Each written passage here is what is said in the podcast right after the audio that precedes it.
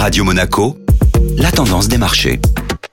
Radio Monaco, la tendance des marchés avec Société Générale Private Banking. Bonjour Anna Ranou. Bonjour Benjamin. Léger recul du CAC 40 après la publication des chiffres de l'inflation américaine supérieurs aux attentes. Après le rebond de la mi-journée, la bourse de Paris a cédé du terrain en terminant en légère baisse de 0,52% à 7388 points. La principale raison, la publication des données de l'inflation aux États-Unis pour le mois de décembre qui est ressortie un peu au-dessus du consensus à 3,4% sur un an contre 3,2% attendu. Cette hausse s'explique notamment par une progression des prix du logement. Même tendance du côté de Wall Street qui ouvrait en repli à la clôture du marché européen. Malgré une désinflation qui progresse lentement, le marché continue d'anticiper une première baisse des taux par la Réserve fédérale au mois de mars. Microsoft repassera-t-il devant Apple? La progression de Microsoft sur le début de séance a permis au titre de dépasser Apple en se positionnant comme la première capitalisation boursière pour la première fois depuis fin 2021 avec une valorisation estimée de 2870 milliards de dollars.